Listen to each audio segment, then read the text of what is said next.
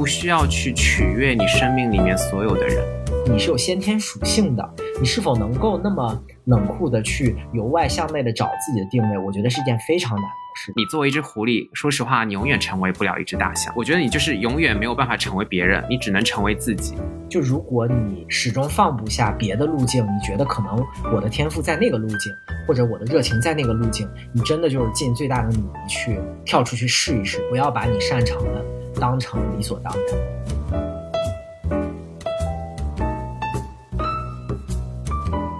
嘿，大家好，我是肖恩。大家好，我是 Allen。欢迎收听我们的播客节目 Mind Pub。因为这是我们第一期节目嘛，所以不如我们先介绍一下自己，然后再跟大家分享一下我们做这个栏目的愿景吧。那我先来啊，我是肖恩，我的工作抽象出来最本质做的事情呢，就是讲故事啊。过去的几年，我在北京、上海和伦敦生活，然后在影视娱乐和创意营销咨询行业工作。所以我最大的爱好，那很幸运的跟我的职业是一致的，就是记录故事和讲故事，用视觉、听觉、嗅觉的方式。我经营自己的一个微信公众号叫“肖恩乱撞”，然后我的自己，我我个人的这个摄影作品网站 fusionbysean.com。那这就是我了。嗯，那紧接着上，我也做一下自我介绍。啊，其实我跟上一样，我们都刚刚结束两年在伦敦商学院的 MBA 学习。那其实我现在人都还在伦敦，下个月回国。那我其实呃本来来自于上海。那在 MBA 之前呢，我是一名咨询顾问。那涉足过的行业有包括金融、教育、科技和消费品。做的东西呢，大多都跟数字化、market entry 市场进入战略、产品或者运营等等相关。那在工作之余呢，我是一个。非常喜欢折腾的人，就什么都学过一点。比如说，我有做过翻唱歌手，我有上过线下的 live，我有做过 producer，我也有当过网络电台的主播。那现在大多数的空闲时间，我都在搞一些摄影之类的东西。嗯，这就是我的介绍。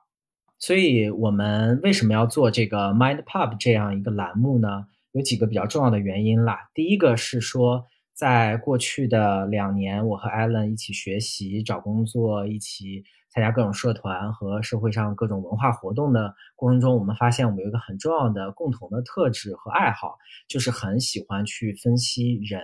人的行为、人的想法，以及人做出各种决定背后的心理学的意义和他的性格底层等等的这些背后的动机和原因是什么。所以也就构成了我们经常会一起找一些案例，然后分享一些生活中对于人和文化的观察，然后一起来探讨背后的背后的科学原理和心理学原理是什么。所以我们在这个过程中积累了一些知识，以及在学校期间听学就是教授分享了一些比较有意思的事情。那我们觉得是一个很好的契机，做这样一个栏目，跟大家分享一下我们的一些心得和体会。嗯。嗯，那其实我觉得还有一个原因啦，就是我身上跟上身上会有一些比较类似，但又有不同的一些特质。就我是觉得，在我们俩身上，我们的感性和理性的部分还都能够比较好的和谐共处。就比如说，我原来是顾问的背景，那我想事情的时候，可能更多的是一些结构化，要去 follow 一个既定的框架。那这样的话，因为他之前做的创意相关的东西比较多，那他可能思维的上面就会稍微有跳跃一些，然后会有很多创意性的东西出来。所以我们在沟通交流的时候呢，会有很多有意思的那个思维火花进行一个碰撞。所以我觉得我们可以把这一些跟大家做一个分享。嗯，所以呢，这就是我们的 Mind Pub，它是由我们两个刚刚从伦敦商学院 MBA 毕业的。啊，人创立的关于一个人性思维方式和个人成长的闲聊小酒馆，所以在这边我们可以会分享很多有趣的观察，用这种轻松聊天的方式。那后面我们甚至也会可以邀请我们的朋友一起来这个小酒馆聊聊天啊，希望大家喜欢。那我们的第一期节目，我们想聊一个非常重要的话题，叫如何找到你是谁，以及如何找到你的天赋。啊，为什么想要聊这个话题？很重要的一个原因是我在回忆，呃，过往申请 MBA 的纠结的写 essay 的过程，以及在 MBA 的两年期间不断思考现在要的是什么，以及未来的决定是什么。所有的这些问题的最核心的一个起源就在于我到底是谁，我的天赋是什么，我擅长是什么，我想去哪里，我为什么要去那里，以及我为此愿意付出什么样的努力和代价。那所有的这些东西，最回到本真的这个核心就是我是谁。所以我觉得啊，这是一个很有价值。越早搞清楚，或者是越早开始启动思考，越会给人生带来有益的啊指导性的建议的一个问题。所以我想聊这样的一个话题。嗯。那其实还有一个原因啦，就是在 MBA 的课程当中呢，我跟肖恩都很喜欢其中的一门课，叫 Brand Management 品牌管理。那这门课呢，主要是讲说一个品牌怎么从创立初期去定下来自己的调性，定下来自己的价值，然后从而在之后的竞争过程当中呢，有效的跟别人区分开来，就形成一种独特的优势。那我们在上这门课的时候呢，就想说。嗯，一个商品有自己的品牌，那其实作为我们每一个个体、每一个人也会有自己的品牌。那我们要怎么去经营好自己的品牌？怎么去利用好自己与生俱来的一些特质？那这其实是一个非常有意思的话题，就不仅仅是商业世界，也能够延展到我们日常每一天的生活当中去。嗯，所以呢，这个话题我们怎么开始聊呢？我觉得不如。我就先回归这门课上讲的讲的这个知硬核的知识吧，就是我觉得先搞清楚一个问题哦，就是 brand identity，就是品牌身份这个定义到底是什么？那如果我引用呃一个非常知名的创意学的首席，就是首席创意官，他是 Nike，还有乐高，后来又去了 startup Starbucks，他的他的首席创意官他叫 Stanley Hansworth，然后他对于品牌身份的定义是这个品牌的商标，以及提到这个品牌，人们对它而产生所有的联想，各种形容词也好，等等这些东西的一个集合。这些东西就是品牌的身份。那它。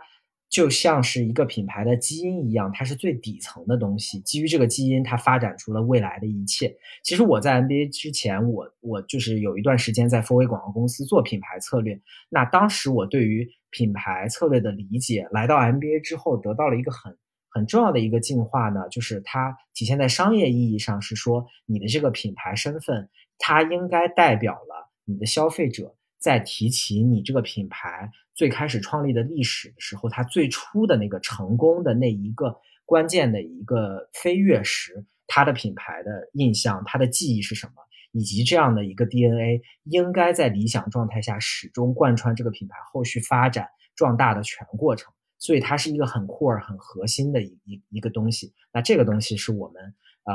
在接下来的语境中要讨论的这个品牌身份 （brand identity） 的一个概念。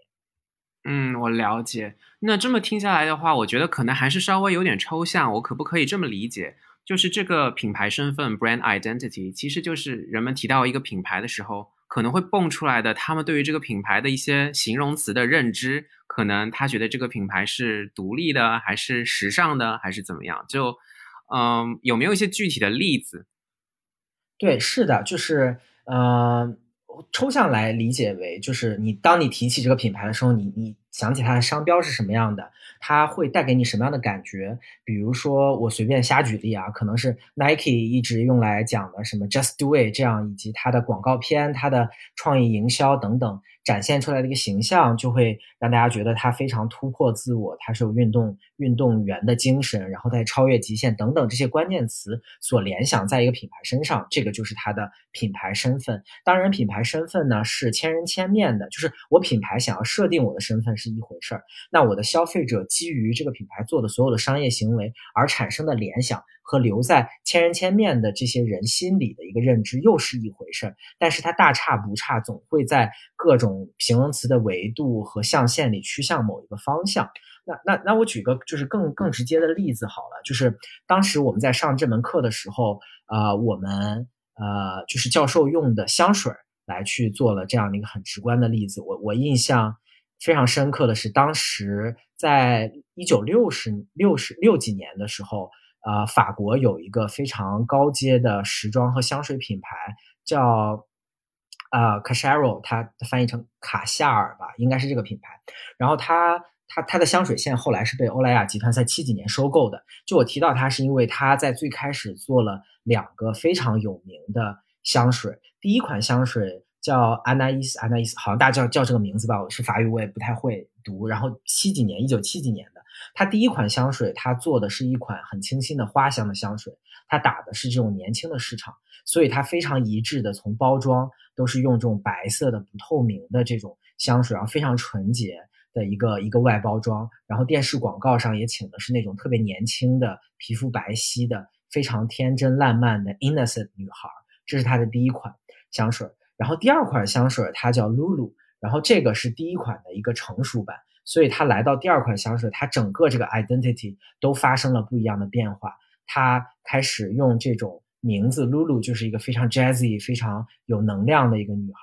然后它给她的定义叫叫是有那么那么一点点的这个诱惑的，呃，就是轻熟龄女性的诱惑的味道。所以相应的，它的那个瓶身的包装是蓝色的。它的红色的瓶盖是那种尖尖的，它就象征着这个纯真和诱惑的一个融合。所以这来到它第二款的这个人设叫 Lulu，它的 identity 就跟第一款发生了非常不一样的变化。就我清楚的记得，当时课上我们看了它关于 Lulu 这款香水的一个 TVC 广告，它那个视角是从一个非常古老的一个巴黎的公寓的窗外拍进去了一个卧室，然后风从外面吹进去，然后吹在了里面一个叫 Lulu 的一个女人。的一个中长的短发上，然后风吹过去，他在那边整理自己的头发，然后这个时候话外音像是从窗外对着窗内喊喊了一声，喊他喊他叫露露，然后那个女生就抬起了头，然后对着镜头说了一声 We Samwa，就是对，这就是我，所以她就是。非常具象的把长成这样的一个女孩，她有这样的一个生活方式，她就叫露露。所以相应后面基于这样的人设，基于这样的一个品牌身份，那些认同她想要变成露露这样性格的女孩，都会开始疯抢这一款香水。所以这是一个很明确的例子，就是说商业品牌怎么样去给予自己品牌一个很丰富的人设，让喜欢她、想要成为她、对她有这样的。憧憬和向往的这些目标受众，自动的会被吸引过去，会愿意用这样的品牌身份的生活方式去生活。这大概就是品牌身份是什么个解释了。我的理解，嗯嗯，了解。其实你刚刚讲的那两个香水，我好像也有一点印象。当时的课上，就是包括，其实我觉得，虽然我们不懂法语啊，就是其实法语里面对这个名字本身的发音，然后那个发音背后所代表的一种女孩的一种个性，它其实都是。呃，里面都是有有意义的嘛。比如说，Lulu 可能它就象象征的是一个稍微走入青春期，然后开始发现自己性魅力的那样一个女孩。那 Anais，Anais，她肯定就是说，呃，一些懵懵懂懂的，更加侧重女孩的纯真，然后纯洁这样一种形象。其实这两种形象呢，就是它品牌的一个递进，它的那个身份的不同，就代表了它这两个香水吸引的是完全不一样的人群。对，是的，是的。所以就是。所以当时上完那门课，我我我我在接受我为什么会对我认知影响很大，就是刚才提到，就我 MBA 之前一直也在做营销策略和顾问这样的一个身份。虽然我一直知道品牌策略是这样去思考问题的，但在那个时那个时候的我，更加 buy in 的、更加认同的，应该叫呃 competition strategy，就是竞争策略这件事情。然后竞争策略它讲求的，其就品牌策略是由内往外的，对吧？知道我是谁，我要散发这样的信号，所以你喜欢我，你自然就来。但是竞争策略的思维更多的是由外往内的，比如说作为就是我们呃那个顾问，我们就会看什么各种就是市场分析啊、竞争格局啊等等，消费者洞察，就很大部分都是从外往内看看哦，现在消费者心智大概是怎样去理解的，有哪块是空白的市场。然后我的定价是怎样的？我的这个价值主张是怎样的？我从外看看还有没有机会，所以我把这个商业品牌定到这里，然后往内再看看我的资源怎么样去整合。然后，所以在那个时候，因为我做了很多关于竞争的策略的想法，再加上就是国内的这个高考的教育一直就是相互比较啊，去排名啊等等，我一直非常 buy in 竞争这件事情，所以我一直以来，呃，更多的是从外往内的去找。啊，我应该应该怎么样去做？怎么样去得到更好的成绩？在读书的时候，那后来是怎么样去打造自己的技能？包括申请 MBA 的时候，我也那个时候也很长一段时间陷入了是说，哦，我的背景是这样的，我这个学校录取多少个人，中国人大概都是怎样的，那我应该怎么样去考虑我的文书？所以那个时候就对我震撼是蛮大的，就是开始从知道品牌策略到真正的把品牌策略往作为一个人本身应该怎么样思考人生的角度去看的时候，我觉得对我冲击是很大的。嗯。对，我觉得其实这两种策略就是截然相反嘛。一个是从内到外，就先看你自己是谁，就是在这个情况下你是没有去分析外面的世界的。然后另外一种就是从外到内，就是我们之前项目里面也会画那种定位图，就是 positioning map，就是比如说多少价格到多少区间有个空白，那在这个空白里面大家是喜欢什么样的一个特质的商品？然后如果发现这个窟窿的话，我们就。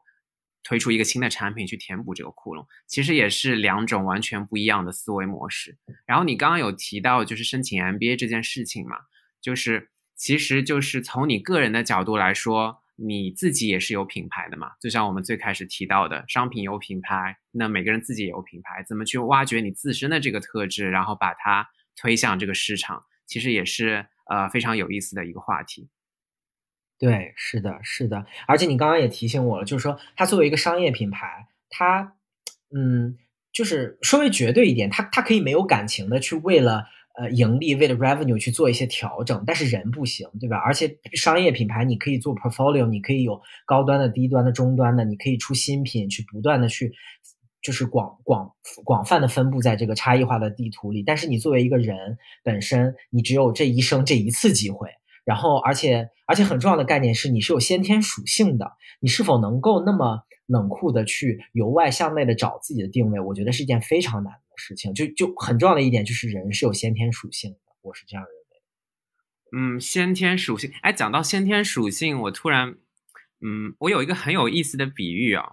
就是有关于先天属性这件事情。就是大家小时候都玩过网络游戏，对吧？然后网络游戏一开始的时候呢，都要让你去选种族和职业。比如说种族的话，有什么神族啊、魔族啊、人这样子；职业的话，有什么战士擅长近身攻击的，然后有那种放法术的法师，也有那种擅长暗杀的刺客，或者说也有那种可能自己对抗能力不是很强，但是能够给全队提供增益效果的这种辅助性的角色。这个你有感同身受吗？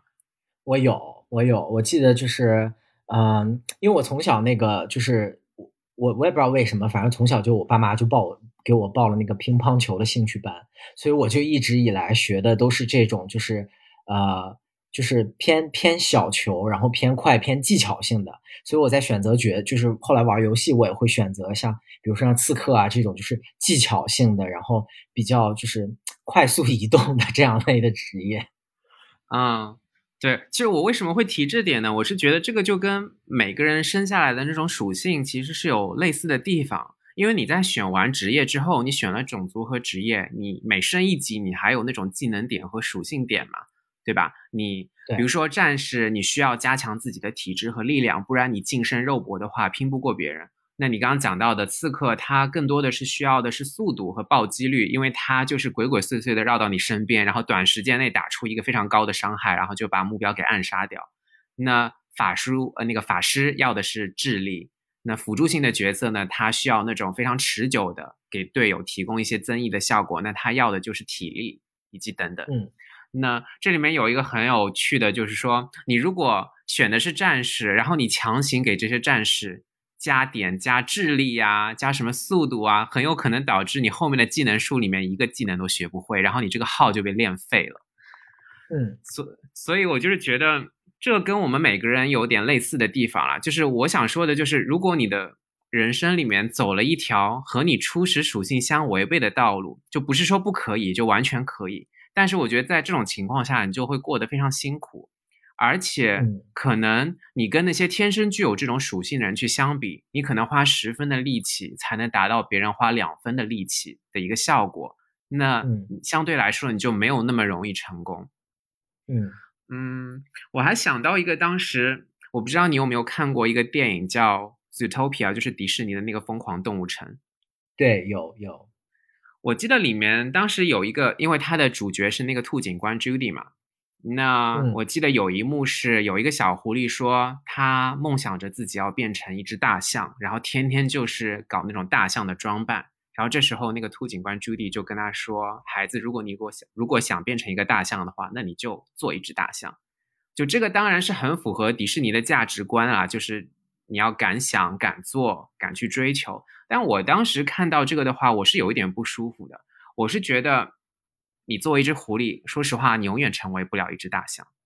就是你，你的力量是完全没有办法跟一只大象的力量、跟一个大象的体积去相比的。但是你能做的是什么呢？这不是说你就达到不了一个大象能达成的那种成就，而是说你可以通过挖掘自己的优势，去成为自己，然后呢，去达到一个大象的一个成就。就其实这个电影的最后，也是为什么这个兔警官 Judy 最后。他其实当时跟他一起竞争的都是那些猛兽，什么狮子啊、老虎啊，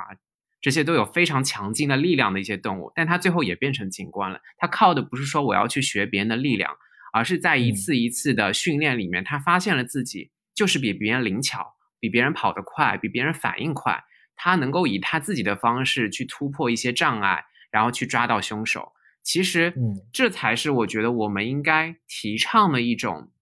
怎么说一种理解吧。就是我觉得你就是永远没有办法成为别人，你只能成为自己。你要挖掘你自己本身的那种特质，你要挖掘自己本来的 identity，然后一步一步的把自己的擅长的技能去建立在你原来的属性之上，而不是说回到你刚刚前面讲的那个竞争策略，而不是说我看见市场上大家现在缺什么，然后我强行把自己塑造成那样，那样的话可能也是可以的，但是你要做好心理准备，那可能是非常辛苦的一件事情。对，是的，你聊到这儿，其实我想起来，就是一直以来，我我不知道是因为教育啊，还是有一些就是，呃，关于人生成长的观念的迭代，其实也分什么一点零、二点零、三点零的这个整个 generation 的进步嘛。就我印象中，在我的成长和教育中，很大篇幅听到的都是短板要补齐这样的一个理论。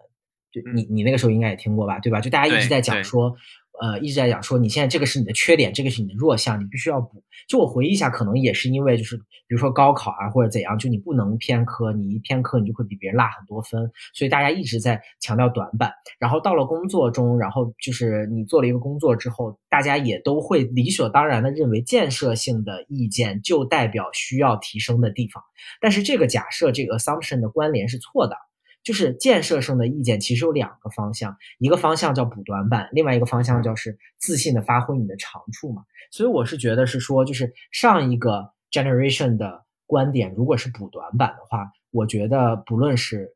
不知道是因为大环境来到现在，还是因为我觉得我的人生来到了这个阶段，我越来越相信，就是要盯着自己的长处去，首先确认这就是我的长处，我很自信。我就想把它发挥到极致。第二，就是你要在任何的场合下，把任何的事情都怎么样去跟自己的长处去结合，然后你才能最快的或者最有效的去到一个你理想想要去的地方。当然，这不是功利主义，而是说你可能在用你的长处，用最快的速度去到一个适合你这个长处带领你的方向而去的话，这个可能就是你人生的 calling，就是你这个人生这个底色和天赋想要把你带到那个地方去。这样的一个一个路径是是潜潜潜在的，我觉得，我完全同意。因为其实我觉得我们小时候都会说木桶理论嘛，就是说觉得你装多少水的是你最短的那根板。但我觉得现在越来越多的一种主张是说，你应该发挥你自己的长处。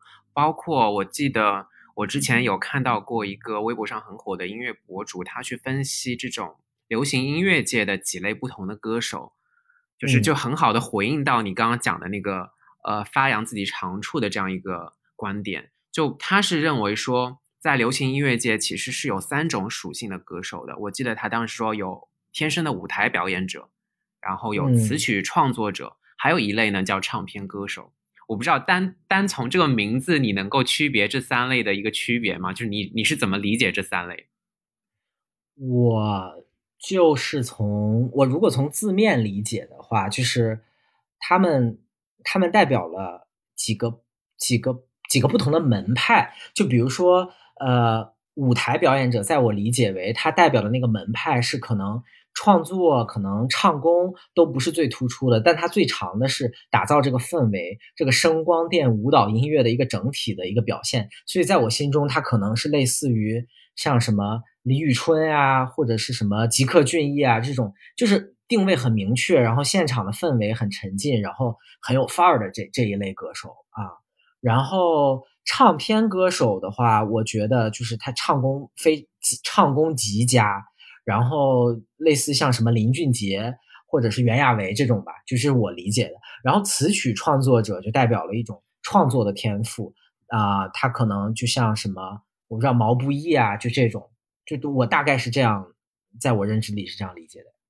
对，我觉得你理解基本上是对的。就是唱片歌手的话，其实有一点不一样，唱片歌手他未必唱功很强，他未必唱现场很强。但是呢，他的声音只要一出来，你就会觉得这个声音注定是要被发现的。就比如说我们在选秀时代之前那些靠着音色出来的那些歌手，比如说孙燕姿啊、张韶涵啊、周杰伦啊、张信哲，你会发现这些人一张口，那个声音里面就是有内容的。然后他们录出来的歌，你是会想要反复听他们的唱片的。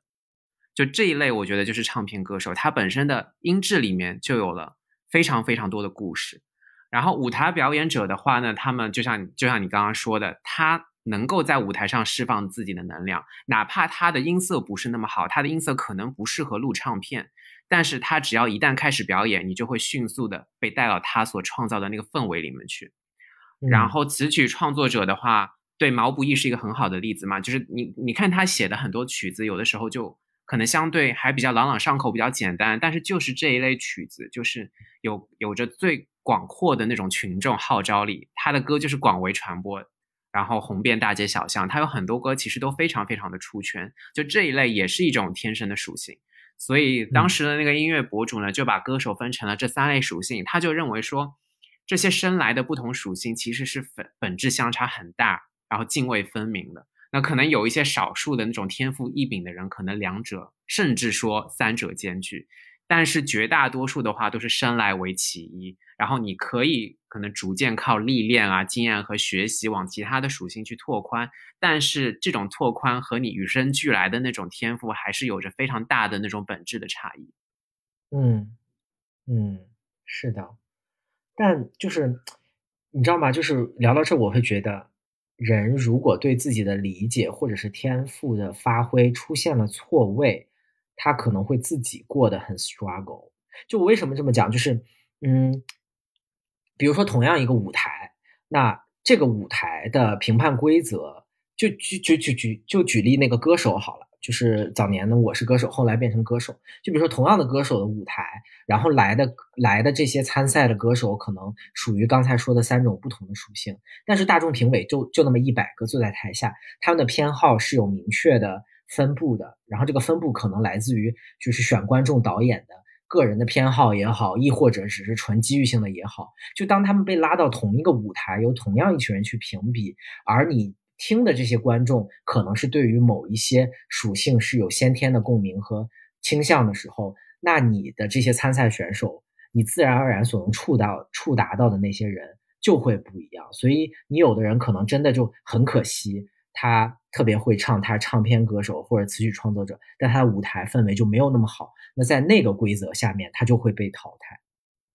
对，完全同意。就像当时，呃，因为歌手他毕竟是一个现场的舞台嘛，那就是适适合那些在现场表演的那些歌手，就很容易拿到很高的名次。但是那种所谓的唱片歌手，需要你去反复聆听的那种的话，那他就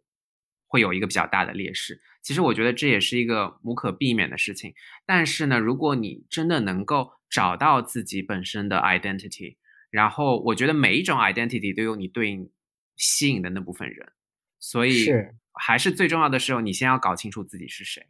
对，是，所以如果你搞清楚你自己时候，当你遇到了这种可能有 mismatch 的舞台，就是你不会因为没有在那个舞台被赏识而失落。也与此同时，因为你自己知道自己是谁，你会去选择适合你的舞台去发光，所以你会把，就是你你会对外界的声音有了一层很明确的滤镜去滤掉，就是该听的和不该听的。嗯嗯。但我觉得可能绝大多数人面临的一个问题就是他们找不到自己的 identity，就是他不知道怎么去找自己的 identity，他可能就在外界的很多噪音里面迷失了。就是我不知道这个找自己 identity 的这个过程，你有什么心得吗？我觉得就是我迷失，我我要先讲我迷失过，啊呃，但我后来也找到了，我我迷失也是很就是已经迷失很多年了，但是迷失的那个顶点在于呃 MBA 的第一年，就是大家一直都在讲一个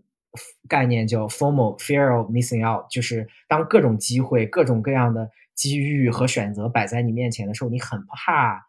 错过某些好的机会。而这样的这个 formal 的心态尤其的严重，发生在当你自己不知道自己要什么的时候。就我我我我不知道你，但我周围很多人其实第一年 MBA 都遇到这个情况。然后我在第一年比较严重的时候，就是我很多事情、很多职业路径都会去听一听，然后很多活动都会去参加一下。然后，但非常重要的让我产生不自信的观点，就是对于自己的能力和一些观点的。迷失是发生在很多，因为 MBA 是商业的一个大的一个环境下，做很多资案例的项目都是要很理性的，基于数据，基于各种假设，去快速的寻找结论，去往下跑的一个一个这样的一个思维方式。所以在第一年的很多小组讨论啊，快速做项目的时候，那样的一个思维方式。是，尤其是很多像我呃，艾伦，你可以过会儿分享。尤其是像从咨询公司出来这样的 candidate，他们很适应这样的话语体系和思维方式下，他自然而然的会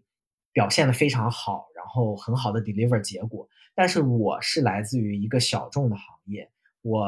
我是就是我是最开始做广告，然后做创意做策划，然后后来在电影行业里工作，然后做营销。虽然工作中也有很多 data 的部分，然后我的背景也是有一些工科的元素在，但是我大概率还是落在这种发散性思维、视觉思考和创意导向的这样的一个维度之下。所以在比如说十个人里边，有八个、有九个都是这种假设先行、数据思考的这种主导话语体系之下，我这种视觉思考、讲故事导向和发散思维就在最开始非常能。没有找到存在感，以及势单力薄的，也很难去说服大家接受这样的思维方式。所以在那样的一个统一的评判标准和统一的舞台下，我觉得我就是那个在歌手舞台被优先、快要淘汰的那个边缘的选手。所以那个时候我是比较 struggle 的。我完全感同身受啊！就虽然我是某种规则体系下的受益者，就比如说我可能思考比较结构化，但是来到比如说我们五百多个同学嘛，那每个人都是不同的行业，然后都是不同的国家，大概有七十多个国家的同学，那你就很容易陷入到了那种跟别人比较的状态里面去，就会有很多同学他可能天生的就是适合去 take initiative，他可以迅速的组织一个两百个人的。呃，到哪的到哪去旅行的一个项目，然后他迅速的可以跟酒店去接洽，谈好所有的这个合同，谈好所有的 deal。那有一些同学呢，他就是可以迅速的抓到问题里面的关键，然后在一开始的时候就可以指出来。那你会看到各种各样的样本，然后你就开始把自己在各方各面都跟他们做一个比较。那这个时候你就会觉得，好像我这个方面也比不过别人，那个方面也比不过人。比不过别人，那会陷入到一个非常痛苦的一个情况当中去。我不知道你当时在那种情况，你是后来怎么爬出来的？就是我有几个关键性的，我有几个关键性的举措。我先分享第一个，第一个就是，嗯，是环境给我的影响。就是我，我后来在上一门课的时候，那门课叫 Design Thinking。Design Thinking 怎么中文翻译啊？嗯，设计思维。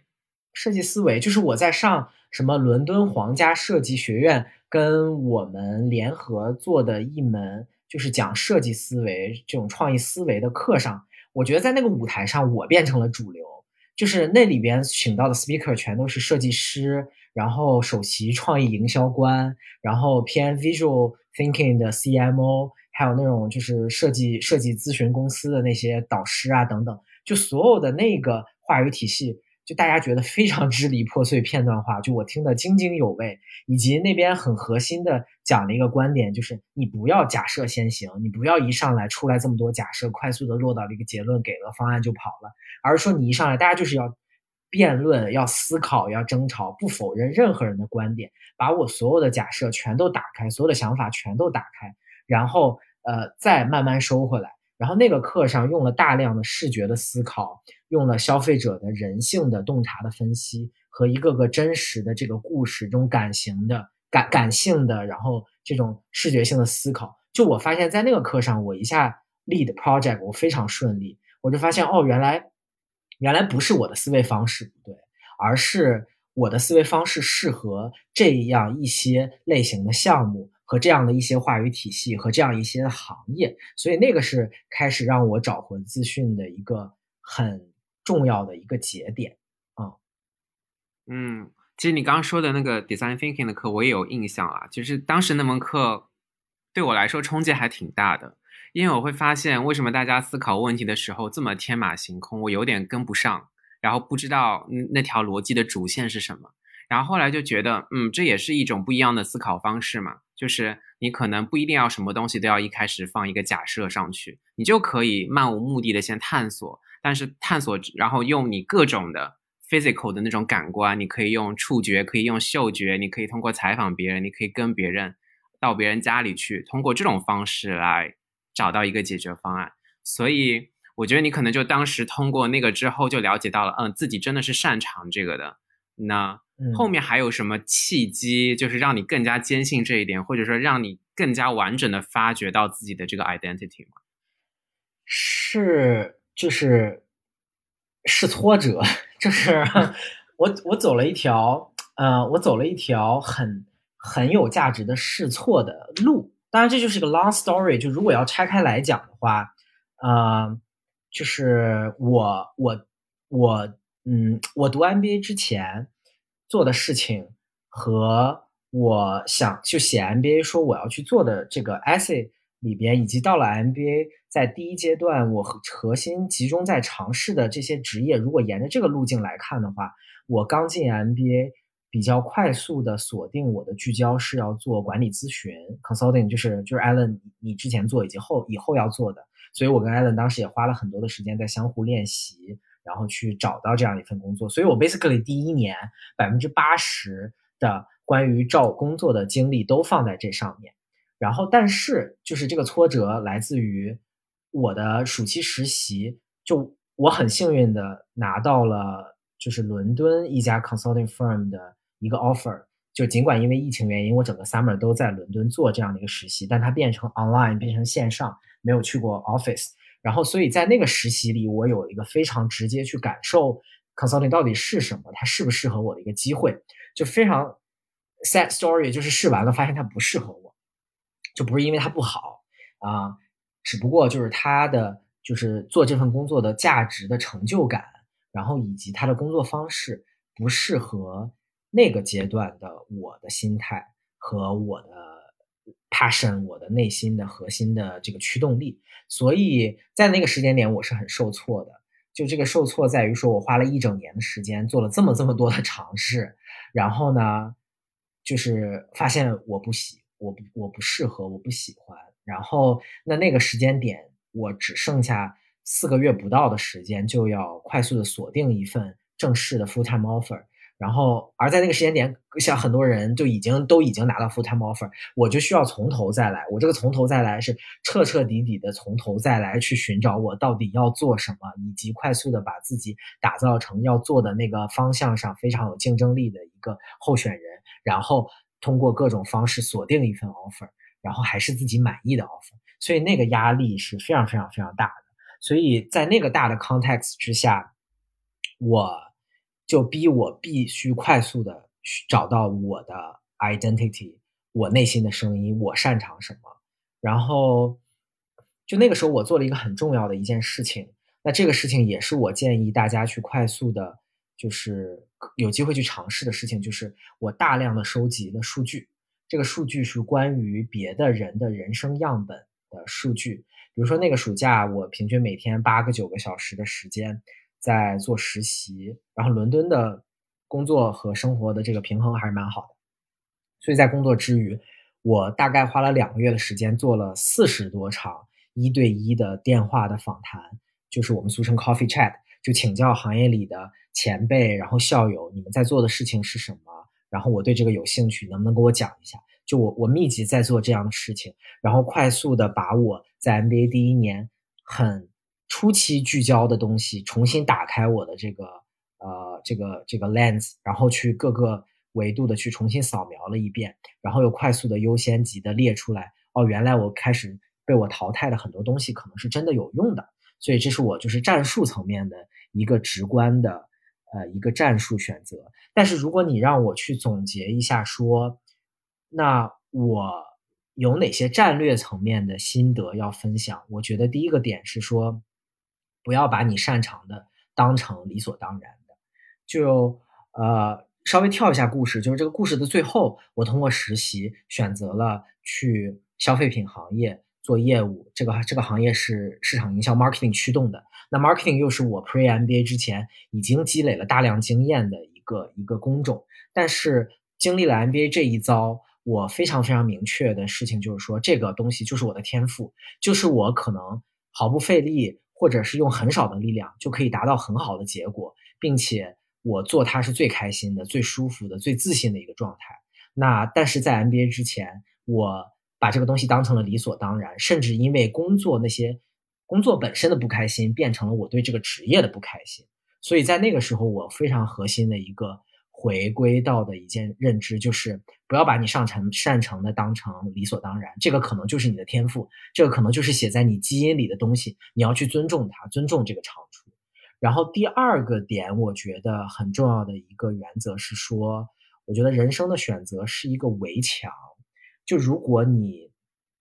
始终放不下别的路径，你觉得可能我的天赋在那个路径，或者我的热情在那个路径，你真的就是尽最大的努力去跳出去试一试。就尽管你知道，就是你跳之前你知道这可能是个围墙，但是如果你就是不死心，你还是我还是建议你去跳出去试一试。比如说，我觉得读 MBA 就是用用很多很多的钱买了一个学费是一回事儿，但是很重要的是，它给我了一个用最高效的是。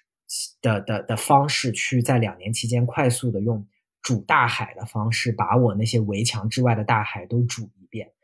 就就就艾伦，你来解释一下煮大海，这是你们行业的一个名词。煮大海其实就是 boiling the ocean，就是我们在做项目的时候，因为没有时间去煮大海，因为你不可能说把市场所有的数据都调研一遍，那我们可能做项目的时候就会有几个预先的假设。那我们重点就去 test，去去检验这几个假设是不是对的。那我觉得你刚刚说的主大海应该就是说，把可能的路径尽可能的去试一试，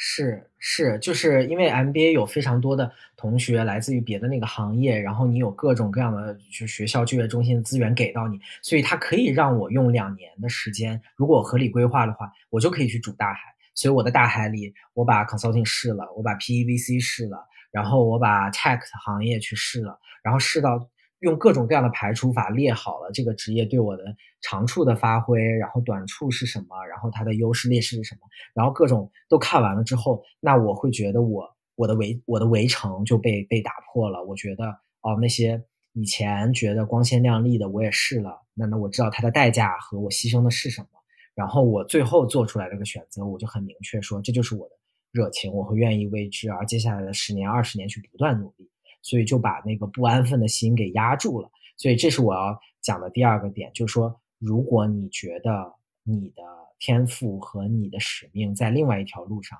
那你就趁着年轻，趁着试错成本还低，就去试一试，就用这种方法去去试一试。然后我要想讲的第三个点呢，是说，呃，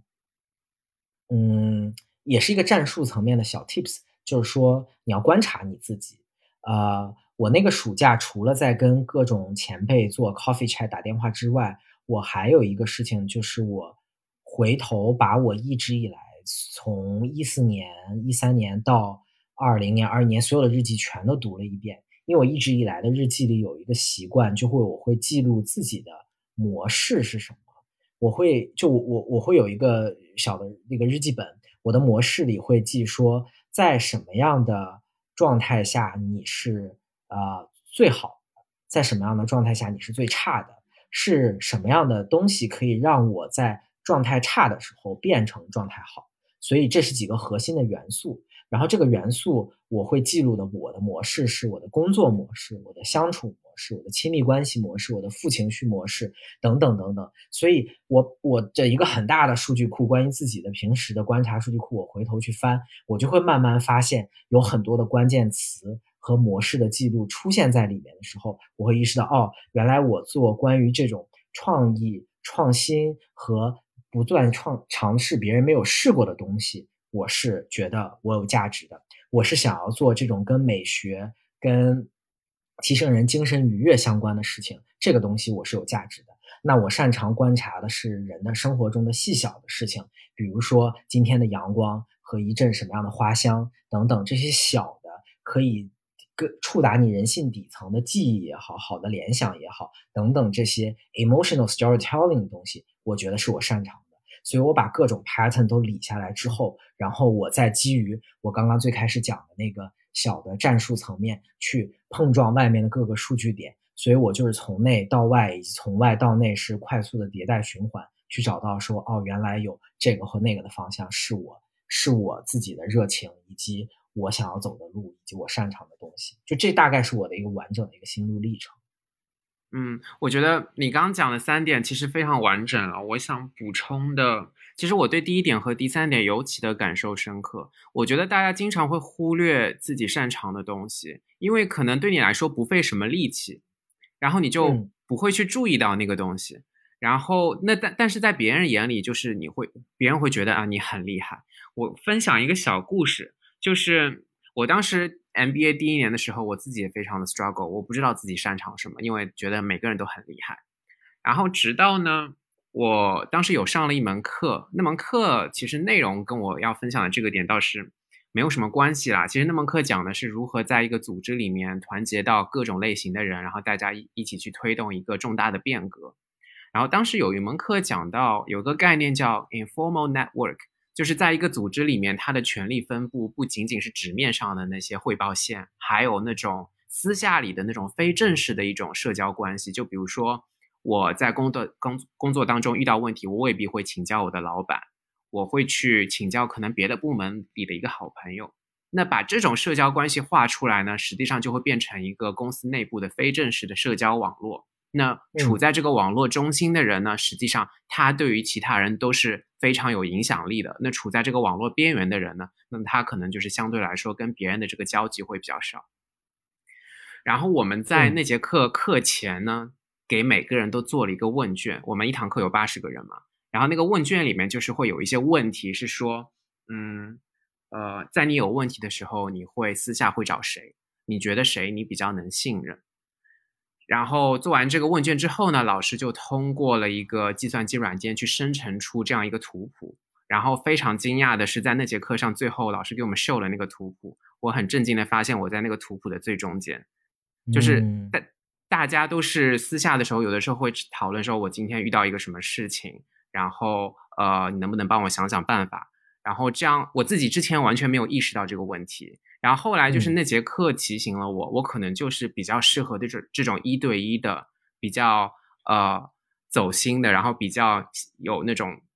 有这种信任关系的这种沟通交流的模式。那我可能比较适合的东西就是这种一对一的 coaching 啊，然后一对一的这种辅导啊，然后之类的东西。但是在那节课之前，我完全没有这样的认知，因为那对我来说是一个非常自然的事情。所以我想说的就是说，结合你的第一点和第三点，就首先，嗯，你不要把擅长的当做是理所当然。然后就是说，如果你真的不确定自己擅长什么的话，你可以问问你自己身边周围的人，就是这种典型的问题，就包括你觉，就是你可以问他们，你觉得在什么场合的我是会有闪着光芒的，什么场合的我是精神那个兴奋度比较高的，那。问下来一圈之后，其实你心里是有一个脸谱在的，就包括其实我当时有做 MBA 申请的时候，我也去问过身边的一些同事，就简单的聊过，就是你觉得在什么场合我可能看上去会比较厉害，类似这样的问题吧。就我觉得你自己看自己的时候是会有局限性的，但是你去看周围的人的时候，你去向周围的你身边的老师、同学、同事也好，这样他们会了解一个三百六十度全方位的你。对。而且我同意，就是这一点，一定要尽可能的把你从外面收集数据、观察的这个样本要铺开。就是如果你只是同事或者是你的工作里的前辈的话，毕竟只是同行业的。就比如说，如果你是在 consulting 行业里面去看，那你你可能你关于什么分析啊、数据能力，大家可能就会认为理所当然，对吧？你一定要跳出这个行业来去从别的行业看，你才能看到说，哦，原来你在这个行业里认为理所当然的。其实可能真的就不是 by default 就应该如此，而是你格外擅长的。嗯嗯，没错。对，而且我我最近越我现在越来越发现，就是人就大部分的人总有一个习惯，就是就只是我的观察，不代表绝对意义上的真理。就是我觉得人不太会表扬。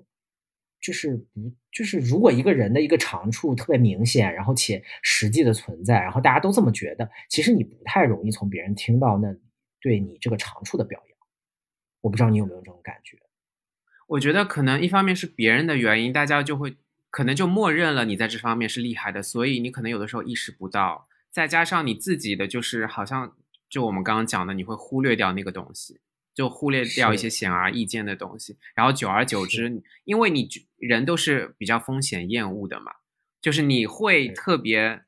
呃 focus 在那些让你觉得刺刺痛的东西，比如说别人说你这个地方做的不好，你好像做这个比较慢，你会觉得啊我这个地方不行，但是你是长期受到这种思维模式的影响，你就会逐渐忘了你那些与生俱来的特质是什么，我是这么觉得。是，你这聊到这儿，我突然想起来，就是我当时就在寻找自己擅长的东西。我觉得对我来讲很有嗯提点意义，以及很有事后往回看就很有惊醒意义的是，我往回翻翻我那个申请 MBA 的那个 package 里面，然后我有两个很惊喜的发现。第一个惊喜的发现是说，我当时的我在影视公司，我的公司的老板就是大老板。中国的最大老板给我写推荐信的时候，他里边，呃，就当然大家知道推荐信一定要说好话，但是我非常感动，我那个老板真的给我说的好话真的是非常的好，然后有就是我每次看起来都很感动。但那个 summer 的时候，我看那个感那个推荐信，我我注意到了一些细节，以及他讲了一个核心的结论是说，他觉得，呃，他觉得 Sean 有。等等这些这些这些的特质，有让他成为 next generation CMO 的一个很好的特质。所以那个时候我看到那个时候就一下提醒我说：哦，我为什么一定要让自己当一个咨询顾问的合伙人，或者是我要当一个投资人？那我就是用我的特质当一个 next generation 的 CMO 不好吗？就想想好像也挺好的。所以这是第一个。然后第二个就是我很惊讶的发现，我申请 MBA。就是最终录取 LBS 的那个文书里边的那个核心的主题，它真的真的就切合了我现在就经历过那个 struggle 之后，我现在的这个职业选择所带我带去的方向。我记得我当时的那个 essay 的主题讲的是 creativity in business，讲的是说怎么样去在商业的环境下去发发现你自己的创造力，去培养你下属。同事的创造力，以及从组织的文化和结构层面去打造有一个创造力和创新能力的组织。所以站在这个现在往回看的时候，我是觉得当时的这个这个 essay 的主题，也真的就是扣回了我这个人的核心的驱动力，以及我的驱动力体现在商业社会的价值的表现是什么样。我觉得这个还挺 make sense 的，就是其实我觉得你可能当时写 essay 的时候，你最自然的那种情感流露，你最自然的状态想表达的那些东西，其实就是跟 creativity 相关的。虽然你说有一段时间不确定，但你也去去到外面尽可能尝试嘛，就看了外面的花花草草、山山水水，发现啊。虽然那些是你曾经想要的，但是就是和你本身的特质不契合，最后还是回到了原点。虽然这么看好像是有一点浪费，你为什么要去外面走一遭？但是我觉得那个走一遭的过程才是最最宝贵的，让你更加坚信你自己擅长的东西。是的，是的，这个这个应该是最宝贵的，同意。所以我们刚刚分享了这么多，从这个商业的角度看这个品牌身份，然后聊到了我们个人自己的这个人生的，是这个人作为一个人本身，我们的身份、我们的天赋、我们的专长，然后也分享了一个很长的大大小小的 NBA 期间的碎片了。然后如果最后我们来看说，找到你的声音，然后找到你的专长。那对我们的人生有什么指导性的意义吗？就就 so what？我们讲这个东西 so what？嗯，我觉得第一个是在找到你自己是谁之后，你肯定就是能够更好的发挥出自己的特质。然后同时我还想强调的一点就是说，你不需要去取悦你生命里面所有的人。就是我之所以会讲这个，来源于当时我们那个 marketing 的教授说的一句话，他说。建立品牌的时候，你如果想让一部分人喜欢你，你就必须先让一部分人讨厌你。就回到了，我觉得这是大家常常会 struggle 的一个来源，就是包括我们前面也讲到，在某一些场合，你可能就是在那个规则里面不被别人喜欢，但是这不代表你是一个失败的案例。你应该找到的，在找到你自己是谁的基础之上，去找到你会被你这个特质吸引的那一部分。人群找到适合你这个特质展露身手的一个舞台，这个我觉得是一个非常有指导意义的事情。如果会存，如果存这两者之间存在一个错配的话，我觉得你就会活得很辛苦。嗯，是的，就让我想起了，嗯，网上有很多说的说的话啦，就是比如说什么，呃，怎么讲，就是如果。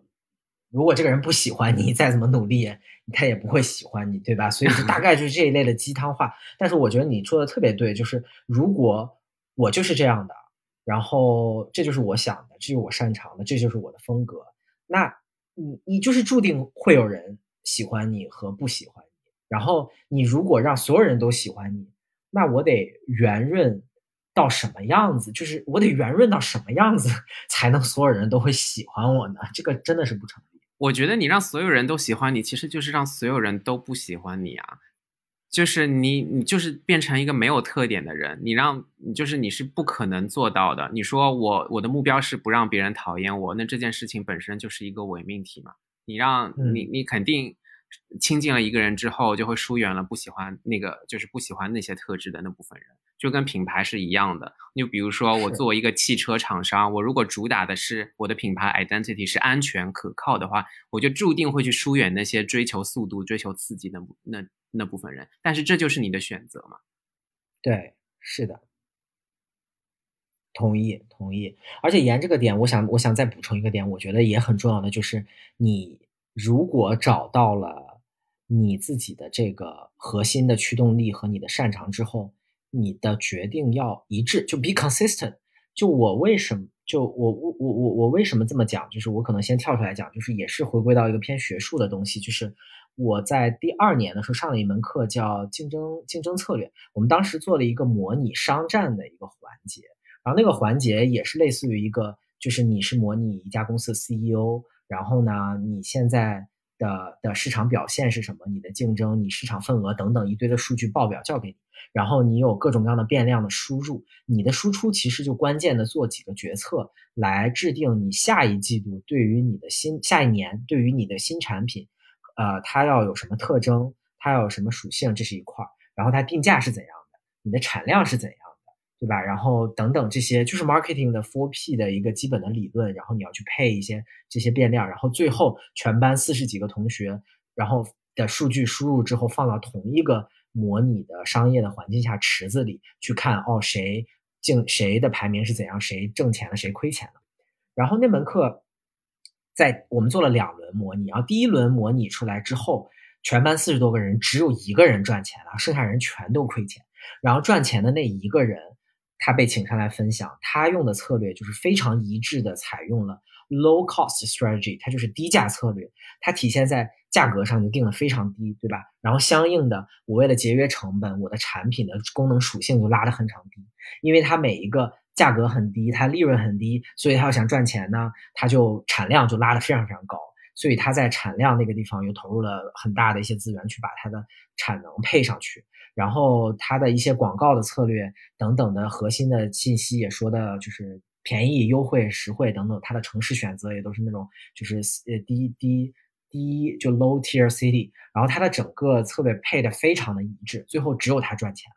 所以在老师第一轮结束跟大家去分析了一下这个大家的策略，你会看到有人。非常不一致，比如说我当时就是我我我我就一直在走那个奢侈品路线，就我走奢侈品路线，我把我的产品配的非常的高端，但是我为了又想赚钱，我的产能又配的非常大，所以我的这个产能配上去之后，我的我的我的成本配的非常非常高，然后但因为我的呃我的就是员工的员工的这个能力有限，我的产能上去了，但是我的生产的质量。没有跟上位，所以我的产品反倒变得那个很多瑕疵啊等等，你就会看到其他大部分人都是策略非常不一致的，就是他又想要 A，又又不想要 A，又想要 A 的好处，又又不想要选项 A 的缺点，教会教会我们不能又当又立。对对，是的，就是就是不一致，我什么都想要，所以最后大家全都。赔的那个血本无归，然后所以大家又做了第二轮的那个模拟，这一轮大家就吃一堑长一智。比如说这一轮我还是走奢侈品的策略，我就控制啊我的品控要做好，的我的产能，所以我就上不去。但是我的价格定的很高，所以我的单品的这个利润率就很高，等等。然后我的广告策略啊就高举高打等等，就配的特别一致。所以到第二轮，大部分人绝绝大部分人都在赚钱。所以那个模拟给我做完之后，我。就是非常非常明显的一个认知，就是如果你确认了这就是你商业品牌也好，个人品牌也好，你想要走的这个核心策略、价值主张，你就非常一致的在该取舍的时候做取舍，然后该放弃的时候要放弃，然后该接受他给你的损失的时候就平静的接受去。所以我觉得，就成年人很重要的一个观点就是，你知道你放弃的东西是什么，你不要糊稀里糊涂，且你知道你为了他。放弃你所换来的东西是什么，然后你就平静的，不要有任何情绪的去放弃，去执行它，然后就好了。这是我觉得很很重要的一个心。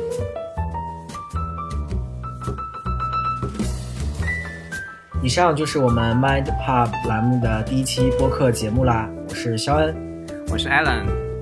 我们下期再见，拜拜。拜拜。